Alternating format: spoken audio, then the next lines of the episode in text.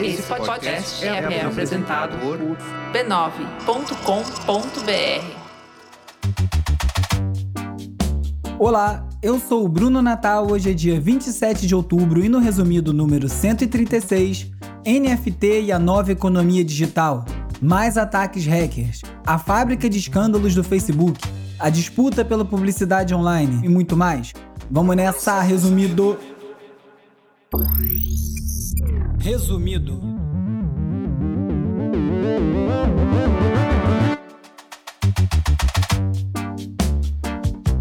Olá, resumista! Esse é o Resumido, um podcast sobre cultura digital e o impacto da tecnologia em todos os aspectos das nossas vidas e sempre em primeiro lugar na Apple Podcast Brasil. Eu migrei o fórum de discussão do site do Resumido para o Discord. Com essa mudança, o fórum agora deixa de ser exclusivo para assinantes do catarse.me resumido e fica aberto para quem quiser participar. Eu tomei essa decisão porque eu acredito que se tiver mais gente participando, vai ser benéfico também para quem colabora com a campanha de financiamento coletivo.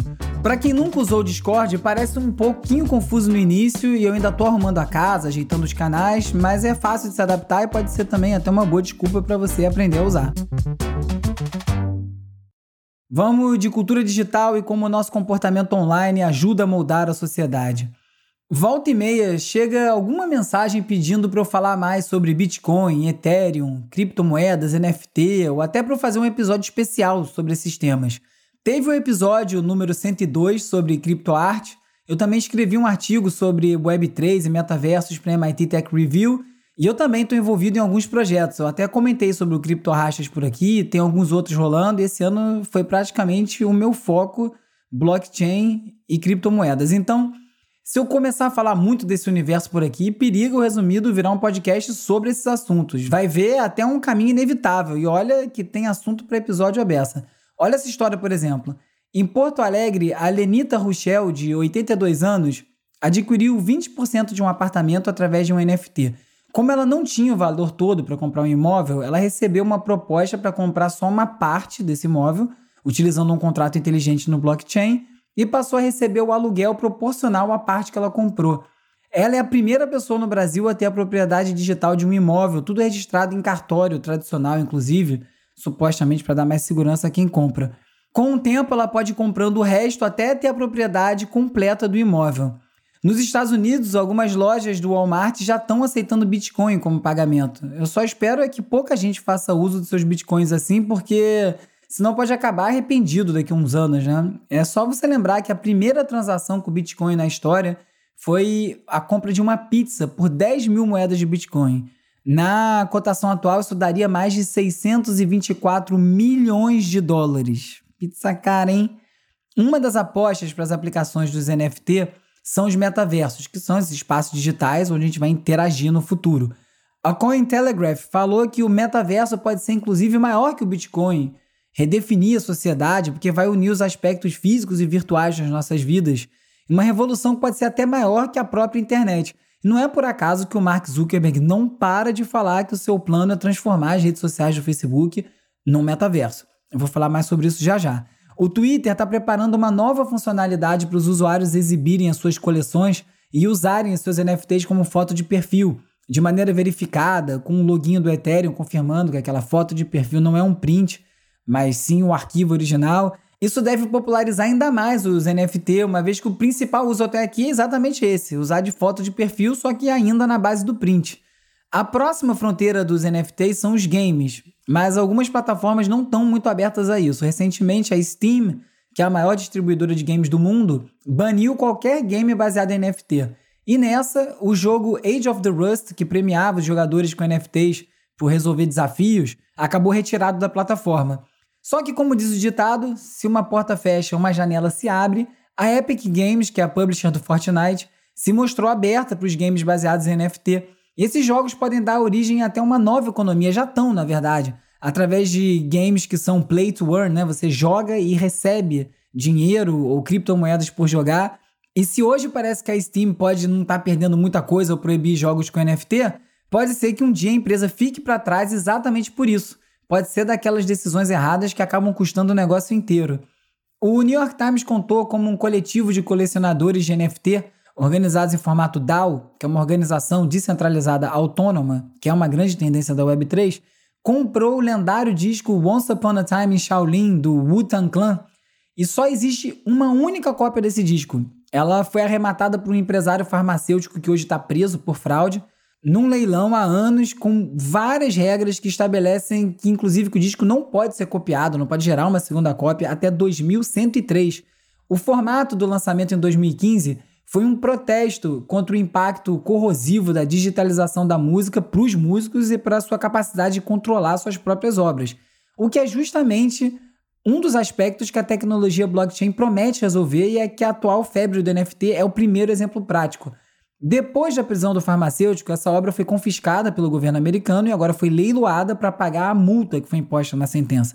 Então, esse grupo, Pleaser DAO, adquiriu o disco por 4 milhões de dólares, porque eles acreditam que esse disco reflete os valores de transparência ativismo antissistema do universo cripto.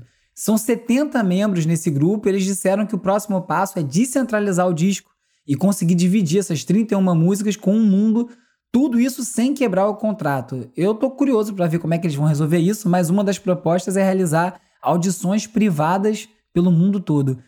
O valor de mercado dos ativos digitais explodiu desde que eles se tornaram realidade em 2021 e o Neofeed fala como a venda desses ativos pode gerar mais renda para os times de futebol brasileiro do que patrocínios. Isso porque a fonte de receita digital é ilimitada, já que esse mercado é infinitamente maior que o de sócios ou até o público nos estádios sem falar nas possibilidades de internacionalização. Como a gente já está até vendo, né, com a entrada de empresas estrangeiras como a Rare ou a Sócios aqui no mercado brasileiro. O potencial de receita anual com ativos digitais para esses times do Brasil é de 860 milhões de reais, enquanto a de patrocínios é de apenas 535 milhões de reais. E isso nem é novidade. A principal receita da FIFA vem do licenciamento do nome da empresa para o videogame da EA Sports, o FIFA num contrato que acaba de ser anunciado, inclusive, que não vai ser renovado. A mudança é que se o número de games de futebol disponíveis para os clubes faturarem estava basicamente restrito a dois, que era o FIFA e o PES, agora as possibilidades são infinitas com NFT e blockchain. Essa digitalização da economia vai possibilitar um controle muito mais preciso de todas as transações, e não é à toa que os governos estão sedentos para regular o mercado das criptomoedas.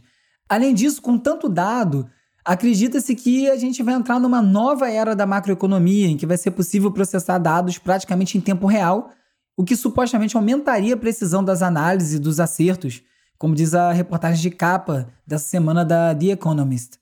A questão é que uma análise fria dos dados sem contextualização pode levar a conclusões erradas. É só você lembrar que o Facebook sempre se orgulhou justamente da sua capacidade de precisão, do poder de direcionamento do conteúdo do seu feed só que uma vez que isso foi aplicado no mundo real, é, o resultado é o que a gente está vivendo, né? Uma era da desinformação potencializada pela forma como esses algoritmos analisam os dados de maneira automática. O Tecnoblog contou sobre uma rede de mais de mil perfis fakes usados por hackers para aplicar golpes via Pix. E essas redes já somam 500 mil seguidores. Isso aí é só uma ponta das muitas questões que surgem com a economia digital. Né? Os golpes ganham velocidade, ganham infinitas variações. No episódio 98, eu falei do fenômeno GameStop, quando membros de um fórum do Reddit se organizaram e fizeram Wall Street perder 1 bilhão e 600 milhões de dólares em um dia, quando eles compraram ações de uma varejista de jogos que chama-se GameStop. E agora, a Securities and Exchange Commission, que regula a bolsa, divulgou um relatório sobre o que aconteceu e, segundo eles, apesar de alguns fundos terem sido prejudicados, vários outros lucraram muito, porque já participavam do GameStop ou por terem se juntado ao frenesi nessa busca de lucros no momento certo. O relatório não conseguiu determinar a motivação do grupo, mas disse que o evento testou a resiliência e a capacidade da bolsa de valores, ou seja, eles apanharam e declararam sucesso. Ah, o Deus mercado, né? Não perde nunca. E tem outra coisa: informação digitalizada está logicamente mais propensa a ser hackeada. A Wired contou como hackers conseguiram sequestrar milhares de contas bem importantes do YouTube, utilizando uma manobra antiga, mas que é bem difícil de se defender, que é o phishing. E depois de sequestrar os canais, os hackers usaram a audiência de vários deles para aplicar e transmitir ao vivo golpes envolvendo criptomoedas. E nem os melhores hackers estão livres do perigo de ser hackeado, porque uma ação conjunta de governos, incluindo aí dos Estados Unidos, atacaram o grupo R-Evil, responsável por alguns dos maiores ataques de sequestro de dados de empresas que aconteceram esse ano, né? Os chamados ransomware, que eu também falei bastante por aqui. E esse ataque do governo tirou o grupo hacker do ar. Só que o War não está sozinho, esses ataques continuam a todo vapor e também aqui no Brasil. Semana passada, a empresa Porto Seguro e o call center Atento foram as vítimas mais recentes por aqui. Então, ó, só para não perder as contas, só nesse bloco eu comentei notícias sobre digitalização da economia, mudanças nas políticas macroeconômicas, ataques hackers, regulação governamental e ataques hackers governamentais. Futuro digital vai ser tudo menos simples, isso aí já é certeza. Eu avisei que se eu começasse a falar do mundo cripto, a coisa ia longe, então, mudando de assunto, uma notícia assustadora no Globo. Na Filadélfia, nos Estados Unidos, uma mulher foi estuprada na frente de todo mundo no metrô. E sabe o que as pessoas fizeram? O óbvio, em vez de chamar ajuda ou tentar ajudar, todo mundo pegou o celular e começou a filmar o ataque que durou 45 minutos. O que, que a gente está virando com esses aparelhos na mão? Tá todo mundo enlouquecido. Na Coreia do Sul, Trabalhadores estão protestando vestindo as roupas do figurino da série Squid Game Round 6 para pedir mais segurança nos seus trabalhos. É o que contou a Vice World News. Os trabalhadores dizem que algumas cenas da série foram muito difíceis de assistir porque acontecem na vida real. Na série, é, a coisa é extrapolada, você vê os personagens lutando para sobreviver, é uma alegoria, obviamente. Depois de serem dispensados, alguns acabam morrendo, sendo assassinados. Isso aí já vem acontecendo não só na Coreia, mas também em várias partes do mundo, incluindo o Brasil, que é a exploração da mão de obra. E é por isso que o Squid Game se conecta com tanta gente e se tornou o maior sucesso da Netflix, ficando em primeiro lugar em quase 90 países. Esse esfacelamento social acontece dos dois lados do balcão, tanto dos funcionários, dos empregados, quanto dos clientes.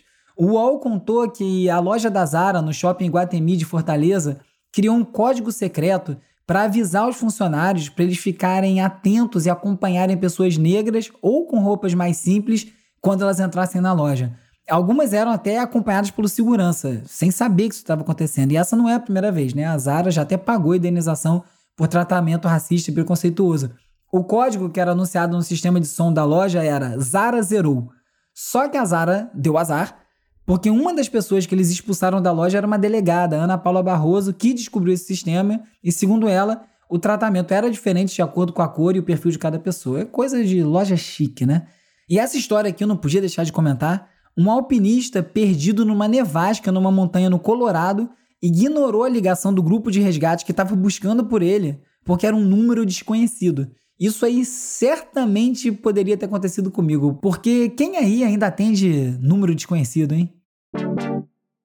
E agora é hora de falar sobre como as Big Tech moldam o nosso comportamento. E o Facebook não dá sossego, eu juro que eu tento não falar tanto deles, mas o Zuckerberg não me deixa em paz. Depois da série de reportagens Facebook Files do Wall Street Journal, que foi baseada em documentos vazados da empresa, essa semana começou uma outra série, a Facebook Papers. Dessa vez são 17 veículos trabalhando juntos em consórcio para dar conta dos milhares de documentos restantes que também foram vazados pela ex-funcionária Frances Hagan. Entre os achados está uma tabela de engajamento que determinava que um emoji de raiva valia cinco vezes mais do que uma curtida na hora de avaliar o sucesso de um post. Ou seja, a decisão de amplificar conteúdos que despertam reações negativas era uma estratégia declarada e estruturada.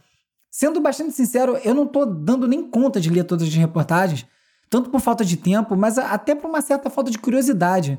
Porque, lendo ao menos a introdução de várias delas, e, o, e as que eu já li, de maneira geral, só confirmam e detalham as péssimas práticas do Facebook, que todo mundo já desconfiava, e que eu venho falando aqui no resumido há quase três anos. O motivo que me fez começar esse podcast foi justamente examinar e ampliar o debate sobre essas questões. E que bom ver que essas questões estão finalmente sendo debatidas de maneira tão pública. E tem um outro aspecto nessa história toda que foi bem dito numa coluna do New York Times e também na newsletter Platformer, que é a forma que a Francis coordenou esses vazamentos e a publicação desses documentos aí, que levantam outras questões. Porque quem vaza documento, do, qualquer um desses tipos de documentos de empresa, tem uma agenda. O que pode nem ser necessariamente ruim, mas tem uma agenda. Mas a forma que a Francis organizou o consórcio só depois de ela soltar a primeira série no Wall Street Journal e principalmente a imposição que ela colocou de um embargo que obrigou todos os veículos a só começarem a publicar numa data pré-combinada, e essa data era depois de ela ter dado entrevista para o 60 Minutes e depois de ela ter de deposto no Congresso, faz pensar que Quais interesses podem estar por trás dessas revelações? Né? Além de denunciar os absurdos grotescos do Facebook.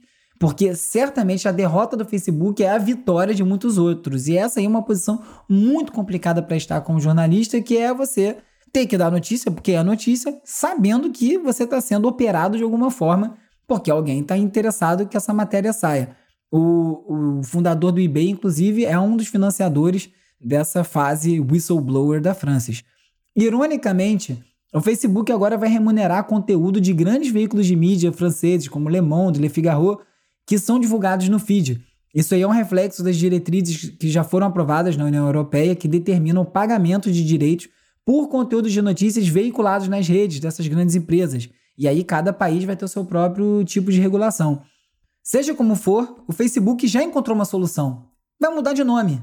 Sério, no meio disso tudo, em vez de dar satisfação para a sociedade, apresentar alguma solução, o Zuckerberg e sua turma concluíram que a marca Facebook está tão tóxica que pode contaminar as outras marcas da empresa e que para resolver isso, o melhor não é consertar, é só mudar o nome para tentar dissociar das outras marcas, como Instagram, WhatsApp, desse desastre aí que virou Facebook. O nome mais cotado para essa holding, segundo as especulações, é Horizon, Horizonte, que é, não é um nome por acaso, é parte da crença do Zuckerberg de que o futuro do Facebook, a empresa como um todo, não o aplicativo, está no metaverso. Por que, que ele não vai curtir esses bilhões de dólares que ele já tem e deixa o mundo em paz? Eu não consigo entender. O usuário Faster Than Lime no Twitter trouxe algumas reflexões sobre os documentos vazados, que agora é moda, né? Sobre as políticas antitruste do Google, praticada muitas vezes em parceria com o Facebook. Tem desde uma equipe chamada G-Trade, que é responsável só por manipular o mercado de anúncios, até o Project Nera, que quer transformar a internet num tipo de jardim morado, onde os componentes centrais era surpresa, o seu login forçado no Google Chrome. O Google também teria desencorajado tanto o Facebook quanto a Microsoft a aumentar a privacidade do usuário, priorizando os interesses comerciais em vez do bem-estar do usuário. Enquanto isso, depois das mudanças na política de privacidade, a Apple está tendo lucros gigantescos com o seu próprio negócio de publicidade. De acordo com o Financial Times, a Apple agora é responsável por 58% de todos os downloads de aplicativos de iPhone gerados através de anúncios. Antes eram só 17%. Isso aí deve gerar 5 bilhões de dólares só em 2021 para a Apple. Na The Verge, a notícia de que a nova rede social do Trump, chamada Truth Social, tem 30 dias para parar de quebrar as regras de licença do software. A Software Freedom Conservancy diz que o Trump violou o acordo de licenciamento ao roubar o código-fonte da rede social descentralizada Mastodon, que eu já falei dela por aqui lá, há muitos episódios atrás. Mas a Truth Social não cumpre essa licença. Ela se diz que é proprietária do serviço como se ela fosse proprietária do código. Esse capitalismo aí tá bem diferente, hein? A Protocol repercutiu também uma pesquisa do próprio Twitter que mostrou que a plataforma está virando um megafone para a direita. O próprio Twitter divulgou o resultado e mostrou que os algoritmos estão amplificando o conteúdo político de direita muito mais do que o de esquerda. Infelizmente, eles ainda não sabem qual algoritmo está fazendo isso, que é um tanto irônico, e uma equipe no Twitter chamada Meta vai tentar descobrir o porquê. Lembra que o Facebook foi alvo de críticas, né, por não compartilhar suas descobertas, quando já sabia. É, é inclusive o motivo desses vazamentos todos. Eu acho que o Twitter já aprendeu aí com a rede social vizinha e já está achando maneiras de compartilhar os dados para evitar problemas ainda maiores. Na China, o Douyin, que é o TikTok, a versão TikTok local, agora vai inserir pausa de 5 segundos quando o usuário já tiver tempo demais scrollando na tela.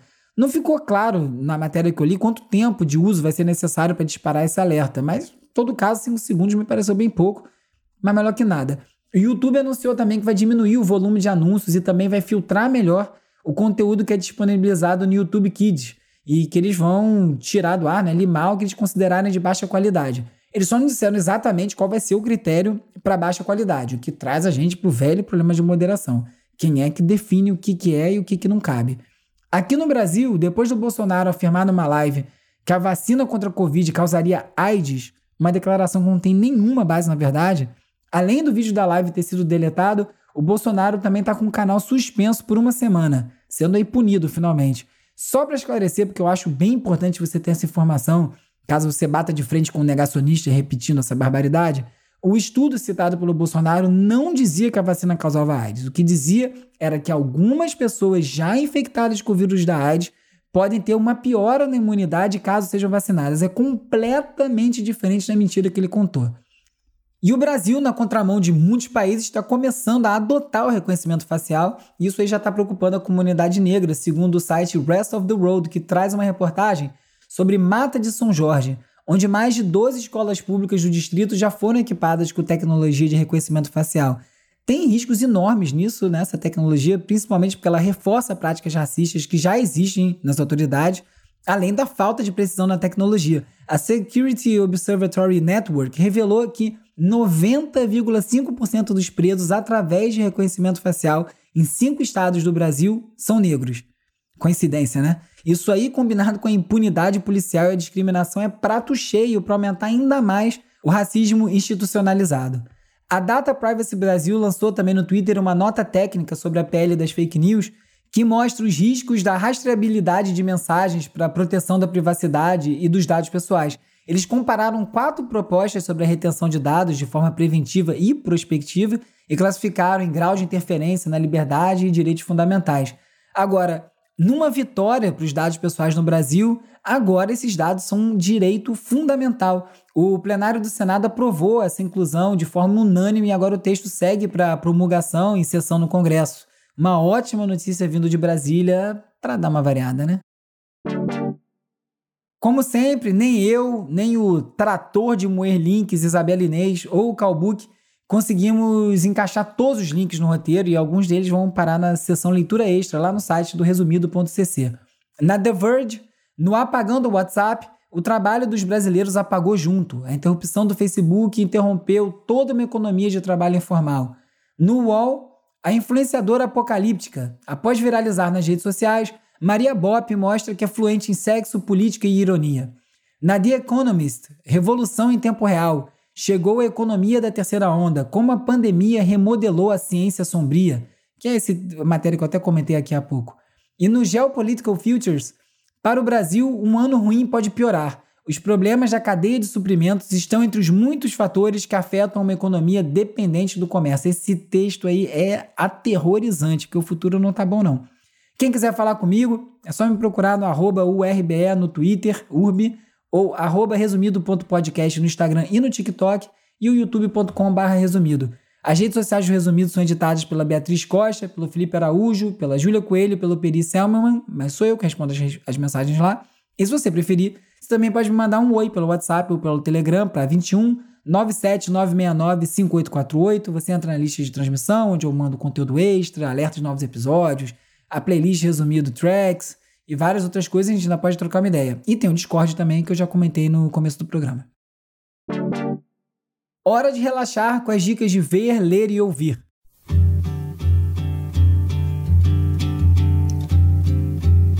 Eu quero um samba feito só pra mim, na cama me virar, me espalhar. Jornalista, produtor, diretor de festivais e, sem dúvida, um dos maiores conhecedores da história da música brasileira, Zusa Homem de morreu em outubro do ano passado, aos 87 anos, um pouco depois de terminar aquele que seria seu último projeto.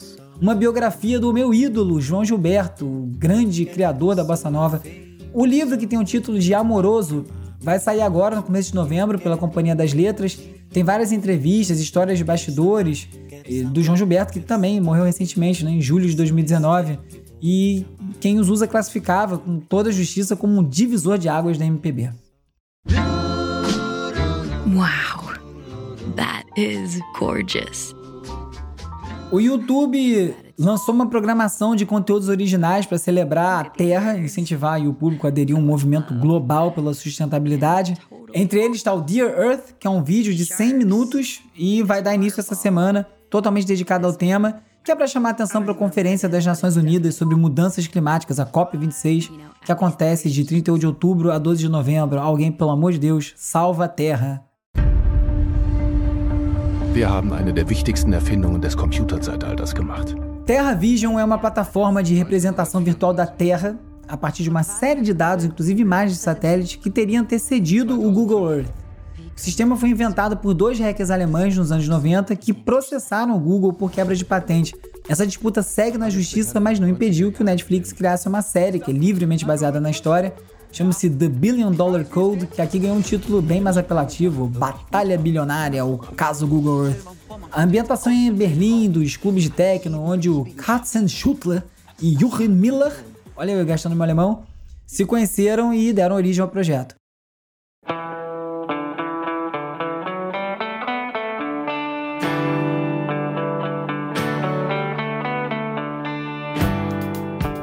A banda Real Estate está comemorando 10 anos do disco Days, talvez o mais conhecido deles, e para celebrar, eles gravaram uma cover da música chamada Days, da banda Television, que é uma das grandes inspirações pro Real Estate. Que bom que o Real Estate ainda tá lançando coisa. Já gostei muito dessa banda. Sobe o som, meu editor Hugo Rocha. Eu não vou botar essa música na resumida do Trackson, mas eu vou botar uma outra do, do Real Estate que eu gosto muito.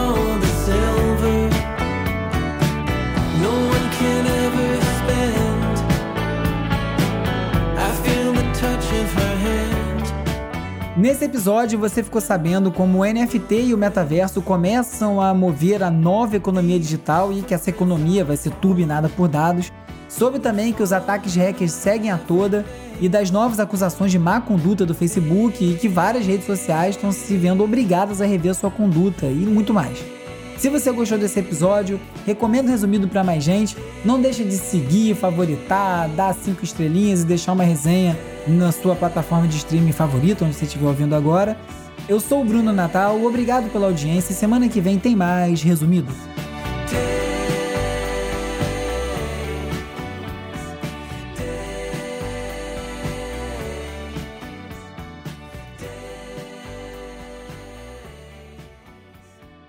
Esse podcast é apoiado pelo Instituto Vero. Resumido. resumido.